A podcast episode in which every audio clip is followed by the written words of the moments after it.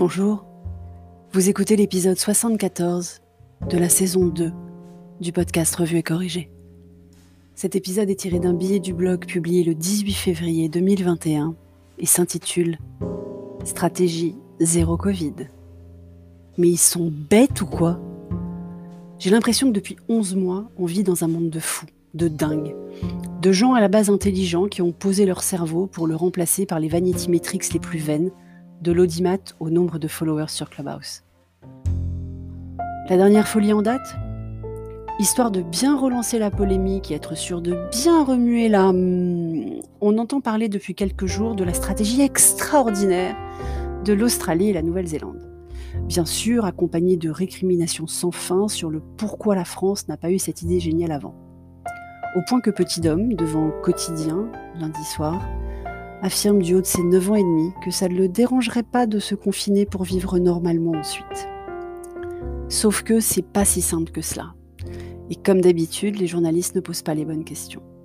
Heureusement que j'en connais des très bien de journalistes, sinon je désespérerais de la profession tout entière. Surtout quand ils survolent un sujet devant mon fils, et un peu celui de Cher et Tendre aussi. Je le dis au cas où il écoute, c'est rare, mais on ne sait jamais et je veux pas d'embrouille. Déjà, les journalistes qui posent la question de la stratégie zéro Covid inspirée de Down Under n'ont jamais regardé une map monde ou fait tourner un globe. La faute à leurs parents, leurs enseignants, leur vanité, je ne sais pas. Mais c'est quand même pas compliqué de comprendre qu'on parle d'île. Grande pour l'Australie, mais île quand même. Donc non, on ne peut pas fermer les frontières de la France comme on le fait d'une île.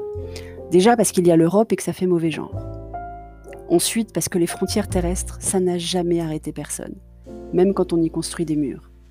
Enfin, parce qu'avec le nombre de frontaliers qu'on a, on mettrait des régions entières à l'arrêt et de part et d'autre de la frontière. Petit Dom a suggéré à ce moment-là de mon explication qu'on les teste une fois par semaine ou tous les matins. Avec les chiens dont je vous parlais il y a quelques épisodes, ça pourrait passer. Avec des vrais tests, c'est impensable en logistique et sans doute en invasion nasale. Et puis surtout parce que c'est intenable sur la durée. Même Federer n'a pas voulu aller à l'Open d'Australie à cause de la quatorzaine imposée aux voyageurs. Bon, je sais, ça devait être une excuse parce qu'il a fini par y aller quand même pour coacher Nadal. Mais c'était une bonne excuse.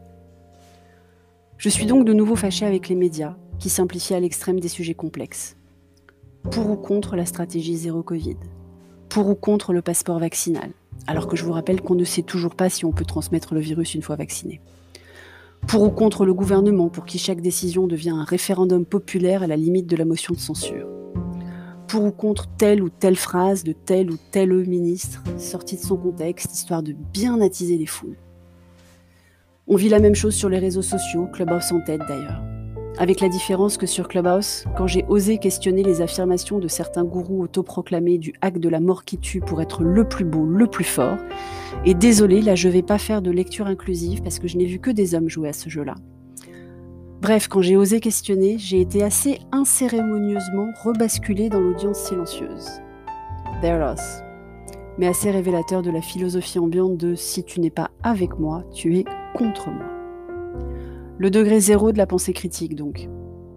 Je savais bien qu'il y avait un zéro quelque part qui valait la peine d'être mentionné. Merci de m'avoir écouté. Si vous écoutez sur Apple, surtout laissez un commentaire avec vos 5 étoiles et sur toutes les plateformes de balado-diffusion. Abonnez-vous et partagez. À bientôt.